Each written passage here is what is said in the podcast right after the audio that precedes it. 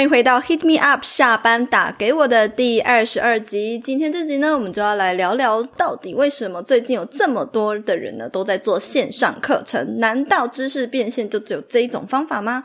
那会聊这个的原因，就是因为像这两年线上课程就是很盛行嘛，你会觉得好像每个知识型创作者出来，他好像最后一定会推，好像没推就跟不上流行。应该所有人都有开始做这个。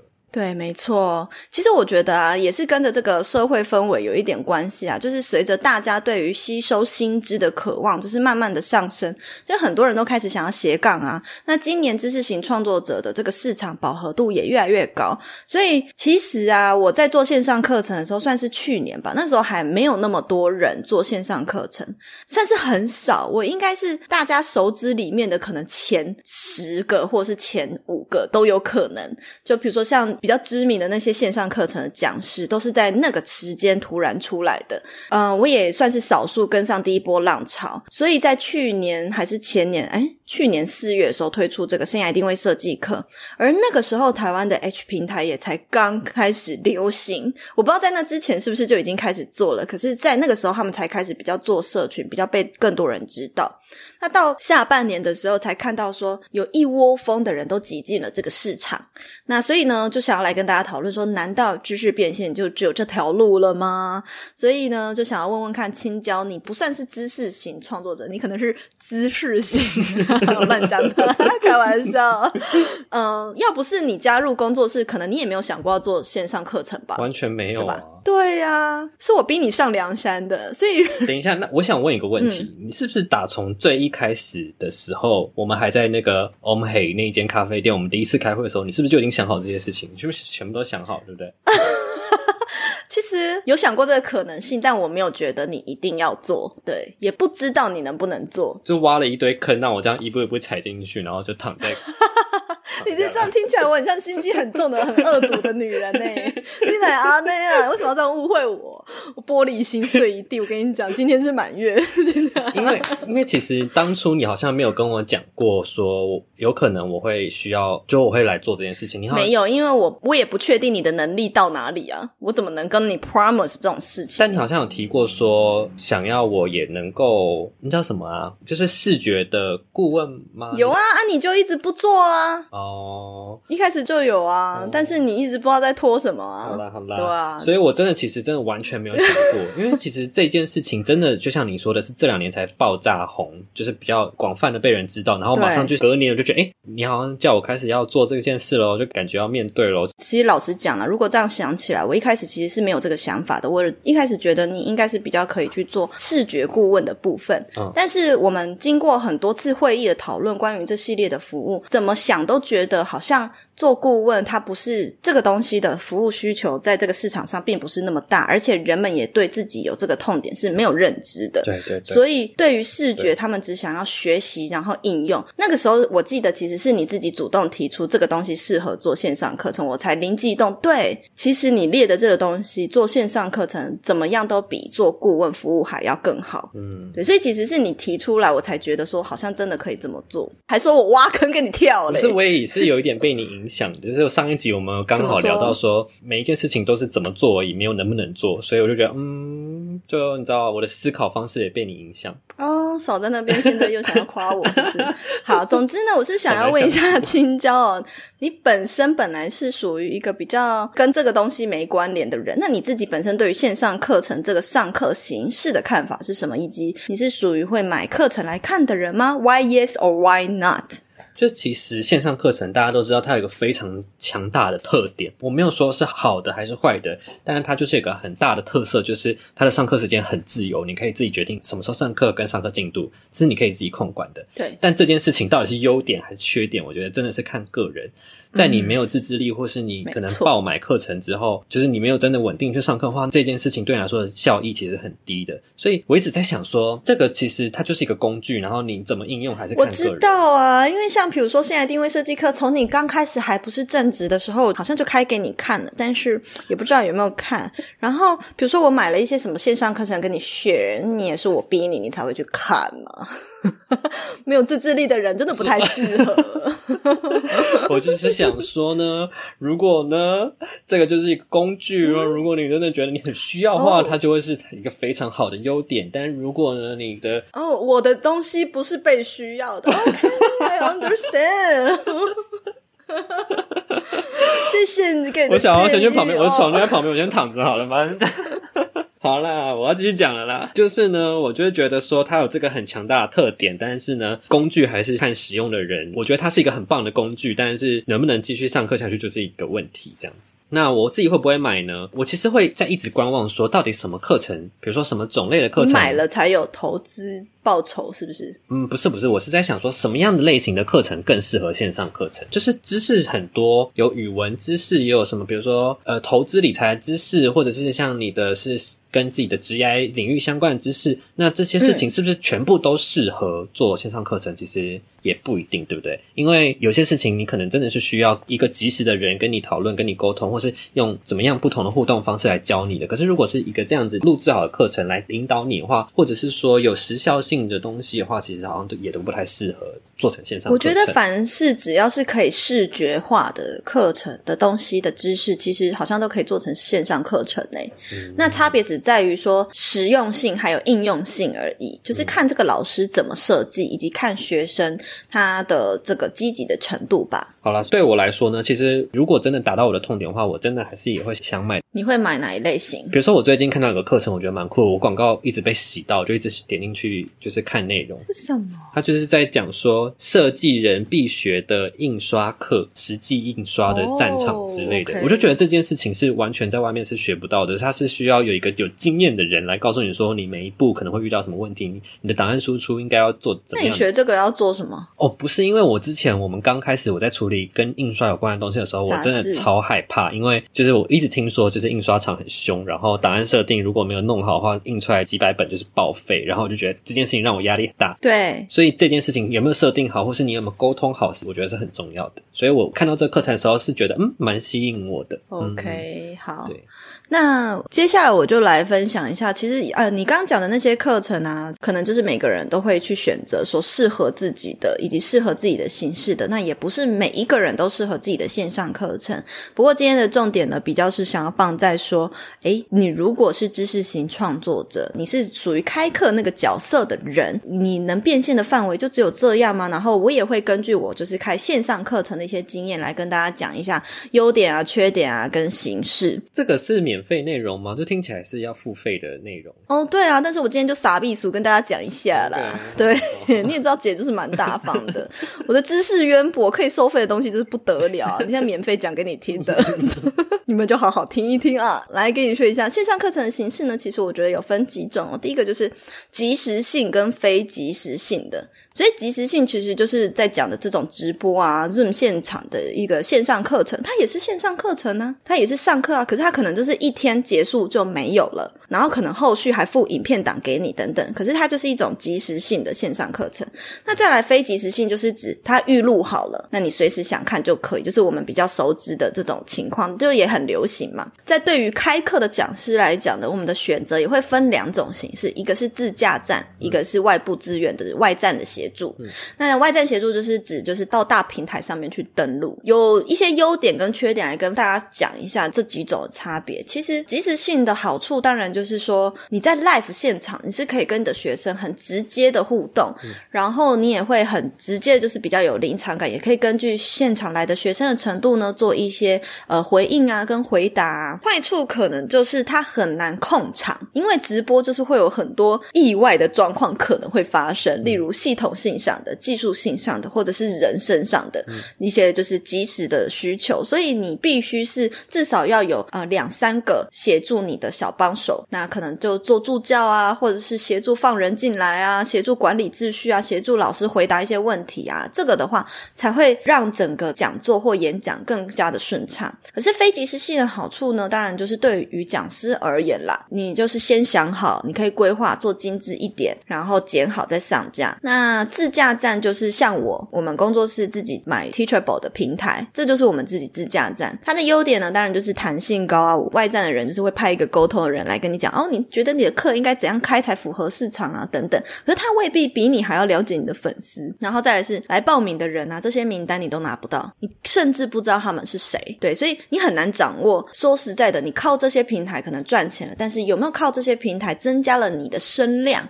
这倒是是一个疑虑哦。你有看到很多这些大平台卖的很好的名师，大部分都是先有声量，所以才卖的好。可是你很少看到在上面卖的很好之后变得有名的，我觉得比较少哈。那这个就是一个缺点啦。那当然他们的优点还是有很多，就是诶平台本身就因为可能他会去找一些有名的人进来开，那这些有名的人他会自带流量进来这个平台，所以使用者跟会员一旦多了，他们资源也是充足的，就是不用担。担心说没有人看见你的课程，可是这是我们一开始觉得的优点，对不对？但其实它也可能是一个缺点，因为啊，根据我做过电商啊、做过数位媒体啊网站的人来讲，我们都知道首页要摆的那些人一定是挑过的。你怎么可能把首页的版位去拨给那些想要来吃你流量的那些人呢？你一定是拨给帮你带流量的人。所以呢，小咖的你就是说，哎，我想要借助这个流量进驻，但是你要嘛就是跟你合作。做的人是很有名的人，是可以被放上版位的。要么你自己是可以被放上首页的人，否则基本上平台不会把这个资源拨给你。嗯，就是一个潜规则。对啊，当然也有优点，就是你跟着做就好。对于一开始很茫然的人来讲呢，嗯，就是有人指引你怎么做。对，最后一个缺点就是大家都知道的，就是他们可能会抽佣。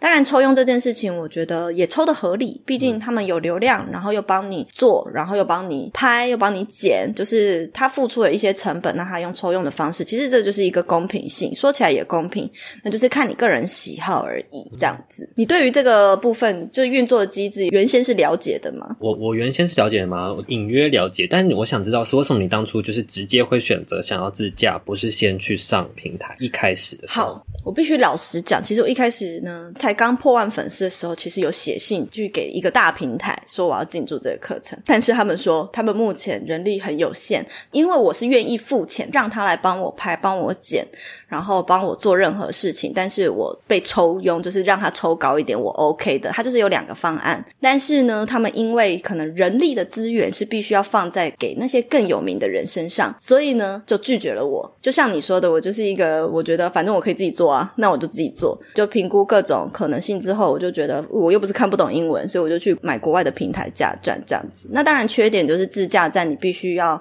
付出平台的管。理费还有国外的会计的费用，你也要缴美国的税，所以它还是有一些成本在的。但是不管怎么样，算起来都是比跟这些平台合作还要舒服，然后收益也比较弹性，名单又是自己的来的更好。那因为青椒啊，你现在自己就是在我们工作室嘛，就是今年被逼上梁山，你也开始在筹备，就是 I G 视觉行销设计课，有很多粉丝都在敲碗，就是大家看到了你的排版神器做的很好，所以就非常期待。你推出这个课程呢？那你当初有想过说自己真的有一天会开线上课程吗？你刚刚是也是有说没有吗？完全没有哎。那当下你跟我提说要做这个时候，你怎么有那个勇气呀？不是，我根本没想这么清楚哎，就是我好像没有把它想说，哎，这是我要做的事情，你知道吗？就是在提气话的时候，根本都不会想到是自己要做的事情。哪有啊？行销人提气话就知道说这就是自己要干的。不是，就有时候很有是你吧？有想法要讲出来的时候，就觉得嗯，就是这样就很对啊，然后才发现。嗯，这一切的主持好像是我。对呀，啊，不然难道是我教设计啊？我就觉得我当时没有那么直接的这样子的想法，我因为我是你知道角色在切换，直到最近真的开始在把课纲弄出来啊，然后跑一些初期的流程的时候，才觉得哇哇哦哇哦要来了耶。现在就是还在很前期的状态，你有没有觉得误闯什么新世界的感觉？比如说觉得很好玩啦，觉得很困难的点是什么呢？你说新世界吗？因为我从很久以前都蛮常在做指导或教育的角色，比如说我在学长教学弟妹，或是我之前当日文家教，或是什么什么什么。就其实我对教学这件事情我是不陌生的，对我来说很让我想到我当初在教日文的时候，前期要备课的那个过程。就是虽然那都是你脑内本来就会的东西，但是你在备课。课这个过程中，其实还是算是有点，你要去想着对方怎么理解，对，你要怎么呈现出来，等于说是一个把你脑内有东西重新整理输出的一个过程。我觉得，对，它同时好玩有成就感，但同时它也蛮累的，对吧？你应该也会觉得这件事情是累的吧？我觉得超烦。对，整理一块新的知识，然后把它逻辑化、条列化，或是图像化整理出来的话，我觉得它是一个蛮有挑战的事情。但我相信它非常有成就感，而且你做出来后，就会感觉也是又是一个怀胎十月会生出来的宝宝的感觉，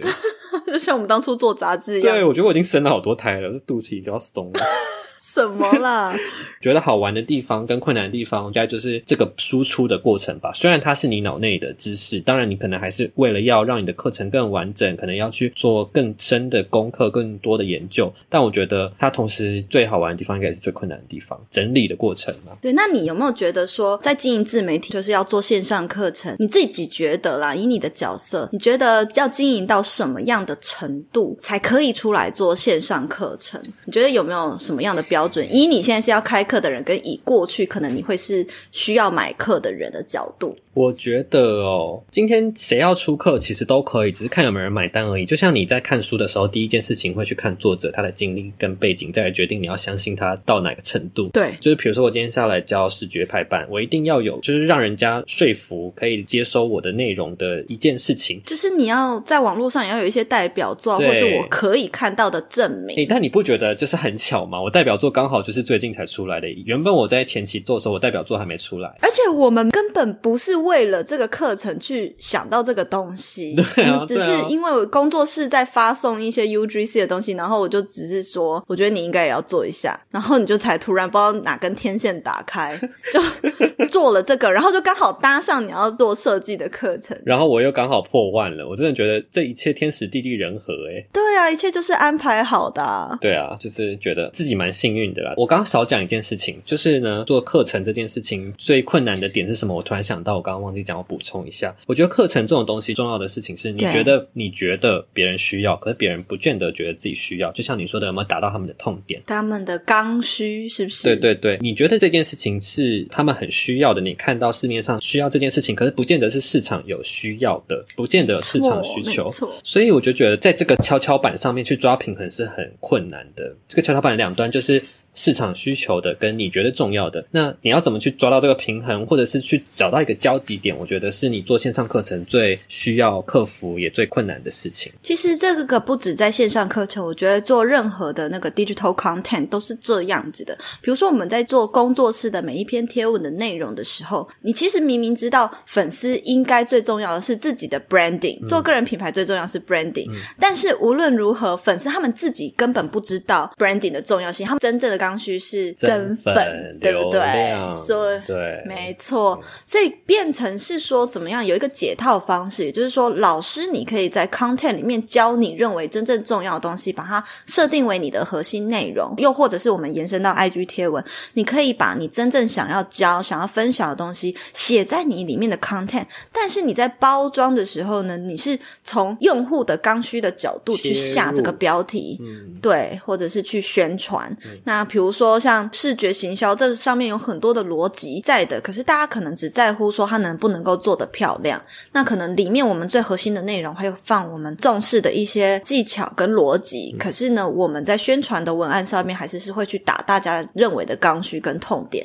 对，那就很像是我常跟学生讲的一句话，就是先尽情的创作，去写你认为真正值得应该分享的事情，然后我们到最后一刻的时候，再包装成市场上想要的样子。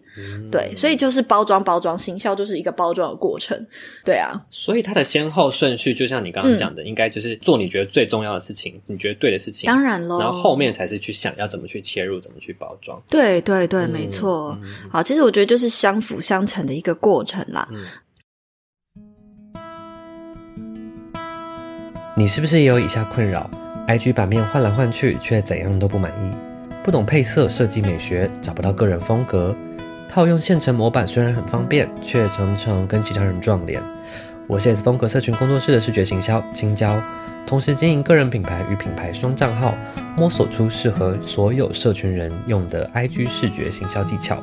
我们将在十一月推出 IG 视觉行销设计课，我将会从行销角度切入，协助你打造社群人必备的视觉行销技能。运用织布理论破除好看的排版就必须得用棋盘、九宫格拼图的限制思维，独创模组化视觉编排法，大幅度提升社群工作者的产出效率。有兴趣的话，现在就立刻点击说明栏的链接，填写排队名单，领取最低优惠折扣。课程开始预购时，你就会收到第一时间的通知哦。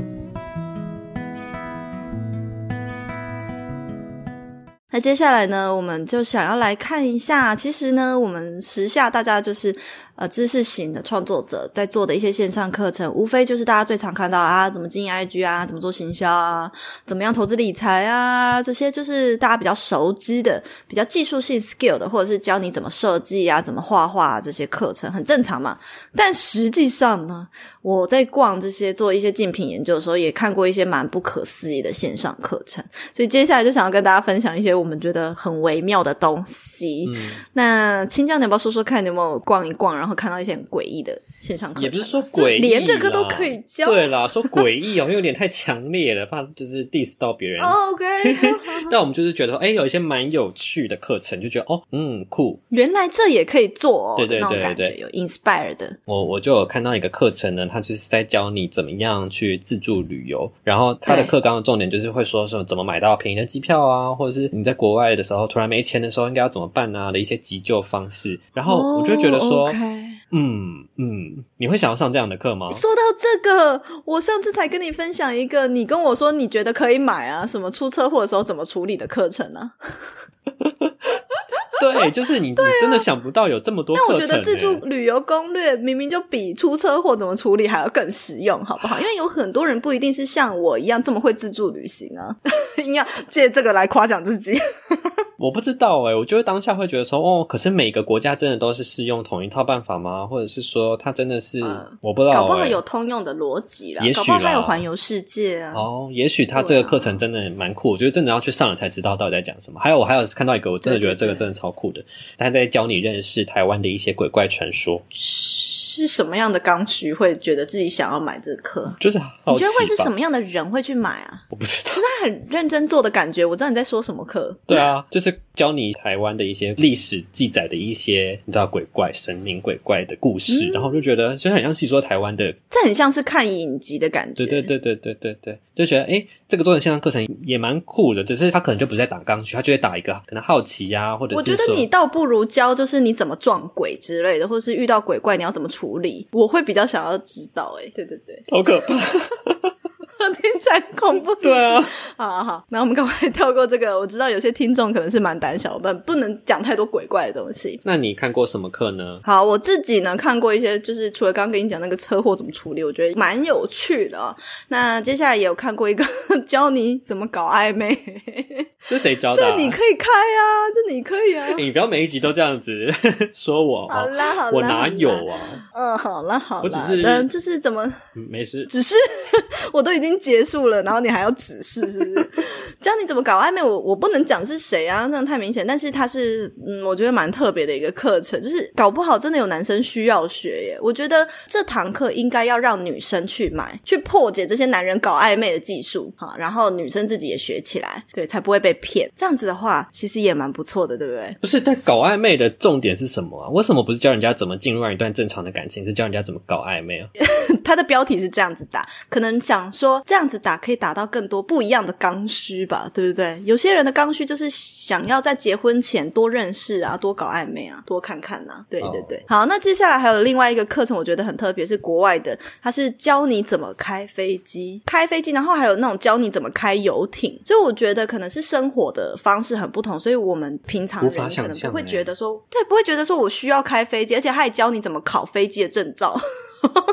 是私人飞机的证照，所以我觉得蛮酷的。那它的价格就非常高，因为它要打 TA，你能开私人飞机，你一定超有钱的吧？对。所以呢，一定是有钱人的司机才要去考去学这个东西。嗯，因为你也不可能是有钱人自己开飞机啦。有吧？有些陶冶性情的人，可能还是会去吧。哦，就是好玩而已，这样子。然后我自己也觉得是生活形态不同。像我以前在念硕士的时候，我们有一群朋友，他是那个。个哥斯达黎加人，就是也是中南美洲的人，然后他们就是非常有钱的千金。那他们的生日呢是怎么过呢？他十八岁生日就是在游艇的那一种，就是朋友开游艇出海，所以就觉得好像他们的生活形态就是跟一般人想的不一样。那他们可能就会有这个刚需。你知道吗？我刚退伍的时候，我爸也叫我去考这个游艇执照。真的假的？你开游艇会很帅耶！可是什么时候要开啊？不知道啊。他就说你要不要去考这个？在高雄港还是台中港？不知道，反正就是台湾也有这个课程。真的哦，好好好。嗯，那你爸爸为什么会想要你考这个？他就觉得说有这个驾照的人很少，然后这应该也是一个很赚钱的职业吧？我也不知道，他是应该是想要他看到不一样的利基市场。对对对对。爸爸蛮有这个商业敏锐度，是吗？那我来讲一下，我有看到一个很特别，但是我会很想要参加，就是因为我疯狂在看 Airbnb 的东西嘛，然后就在看那个 Airbnb，它有一系列的 Live 课程，就是比较即时性的课程。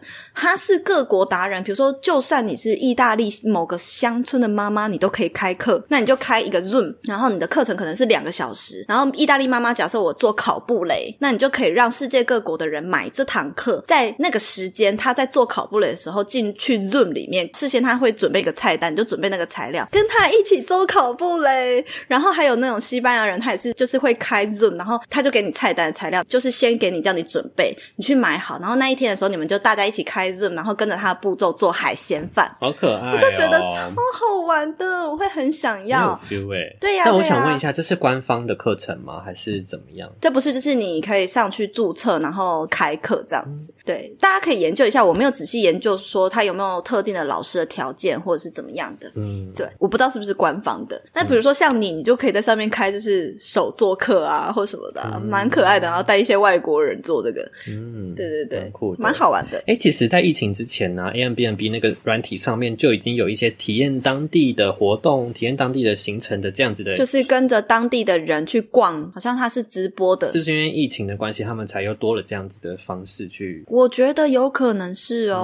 因为我不晓得，因为我是最近才发现，maybe 他很早以前就出来了，了解，蛮酷的。好，那接下来呢？听完这么多有趣的线上课程呢，我们就要来总结一下。如果你是想要开线上课程的人，我们来聊聊，难道这真的是唯一知识变现的方法吗？其实当然不是只有线上课程这一条路。你自己觉得知识变现，你认知的还有什么样的方法呢？其实知识变现，我相信有非常多非常多。但是我想要先讲的是说，先录制好这种线上课程，让人这么想，优点对这么多人想做的原因，就是因为你只要做一次，你就可以重复的曝光。重复的去有被动收入，对对对，被动收入的来源嘛，所以我相信这应该是它蛮显著的一个特色跟优点，所以我才觉得这么多人在做。那我觉得知识变现的方式应该还是有很多啦，比如说你刚刚说的啊，自己开线上的讲座啊，或是对啊，写书写书也算吧，然后或者是说陪练的其实搞不好我们不用透过 Airbnb，你自己比如说你在家里，你想要教大家做什么，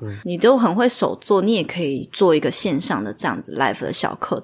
也很好玩呢。先把材料单寄给大家，然后对对对，大家自己去准备。你只是收那个教学费用，但是你可能教学费用比较便宜，因为你没有付材料嘛，你也不会帮大家买啊，也没有教室的租金啊，所以你就可以相对比那些可能手作老师还要来的更便宜一些些。然后你只是提供给大家说可以在哪些地方网购到材料的那个网址就好了。哎，我们马上想到一个商业模式，是不是？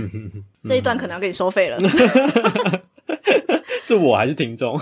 听众，听众，听众。那知识变现还有什么样的方法呢？你有还要补充的吗？没没没，要请你来解惑了。好，OK。知识变现呢，其实刚刚就讲了一些 Life 的课程啊。那当然还有大家最熟悉的订阅制。其实订阅制也是一个很好的被动收入。至于你有没有办法把它做成被动收入，那就是你的问题。因为有一些人的订阅制他是做定期收费，可是他每个月还是要不断产出的。比如说像有很多人啦，像那个唱完艺人公司的作者余伟唱，就是他也是做订阅制，可是呢，他每一个月都要，呃，每个礼拜还是每个月忘记，他都要写文章寄到你的信箱，就真的写的超好，就会很想要花钱看他写什么。然后他又有很有自己的见解，这样子的方法也是一个很棒的一个知识变现，但他可能不一定是被动收入，你知道吗？怎么样变成被动收入？除非他最一开始已经写好一个月份的文章，然后安排排程，那他接下来一个月就都不用做事，变成自动化，那他可能就是被动。动收入。所以至于它能不能够变成被动收入呢，完全是创作者还有创业家，你有没有想到一个很棒的模式而已。那当然，在国外的时候，我也有看到很多老师，他们就是把过往的一些内容累积起来，然后变成订阅制，所以他就不用再做新的产出，就可以一直有被动收入。那这是一个整理过往的内容，再持续给订阅的人这样子的意思。对对对。那再来呢，就是顾问啊、讲座啊、出书啊、做教育训练啊，这全部其实都是知识变现的方法，但它可能就不可能是被动收入啦。知识变现还有两种比较大型的分类，就是说有分做技术性资源啊，可能就是教学协助，从旁协助，或者是提供工具，比如说你开发一个 App，这也可能是一个知识变现。那资源性的资源，可能就是我帮你统整好资讯，比如说像刚刚你说的那个自助旅行攻略，有没有？他帮你统整一些交通的资讯跟路线的资讯，其实它就是资源性的资源。大家听得懂吗？资源性的资源，来，大家念一次，戴着耳机，大家念一次。对，他帮你整理一些资讯啦。总而言之，这样子比较起来，其实如果要说被动收入的门槛的话，其实线上课程真的是一个还蛮不错的选择。这样子，举凡你看搞暧昧都可以出一堂课了，还有什么不能够变现的呢？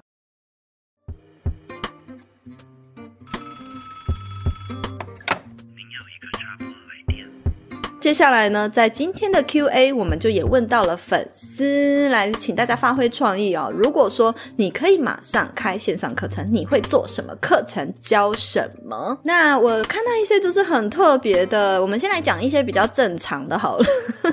就是呢，And Miss Moon 他说呢，他想要开课带领大家来享受生活，觉察生活的美。哎，他是你的 competitor，真的哇，他打架了。对，小心小心，你要小心哦，有强劲的对。手，那再来呢？艾瑞呢？他说他想要做简单的小点心，教大家怎么做点心。哎，其实蛮可以的，因为国外有很多人教你做 cupcake 啊，光是一个甜点的类型，他就开一堂课，烤布雷一堂，cupcake 一堂，然后那个什么什么戚风蛋糕有一堂。所以其实如果你只要学会做一种甜点，你就有开不完的线上课程嘞。嗯那也有人是比较特殊的技能，是比较专业性的，就是 O V C A I。他说他想要教大家怎么看生命灵数，也蛮酷。的 OK，那除了这些比较震惊的，呃，请教你要不要来念一下一些很特别的？好，我看到一个 JJ 二六，他说教人如何讨债，现在太多借钱不还的家伙了。哎，这个我也可以教，我也超会讨债的。真的假的？要 先去买。都在帮公司讨债。要先买什么棒球棍或者什么吗？不用不用不用。那其实我跟你讲，公司真的有一些大主管，真的平常都是在讨债。像我以前在公司里面，就真的是，比如说，因为我们会有一些比较大型的出货，你是会先放账之后才要收款。可是有一些客户就是会拖嘛，那你就要用一些比较 skill，就是你还要跟他保持友好关系，可是又要想办法让他付钱的一些谈判的技巧。对，所以讨债真的有学问呢，很有市场。还有一个说 Mirror 吗？他说认真搭讪术，就是商业或是交友都可以。我觉得这个还比较合理一点，就是他说商业的搭讪也可以的那种。我觉得这个很重要哎。哎，还有一个我觉得蛮酷的，Rain Bread，他说他可以读圣经给大家听，然后就是一个课程是听。哎，其实可以耶，我觉得他是有获利可循的耶，因为你知道吗？就是念经这个东西，就是佛经，它是这样放着，它需要一直。可是佛经既然对，既然可以出音频，为什么圣经不能出音频？不错，对不对？震惊的故事也很有趣的。如果他出这个，我会想要听。哎，好，最后有一个我也觉得很有趣啊，他是妮娜，妮娜她说要如何操控梦境，我蛮想要私底下请教一下妮娜，捏手指吗？又要捏手指了。OK，好，感谢大家今天的收听。那如果你觉得这集节目有 inspire 你要开什么样的线上课程，也欢迎大家来追踪我们的 YouTube，然后分享这集到 IG 的现实动态，标记我们，跟我分享你这集收听的感受吧。那我们就下一集见喽，拜拜。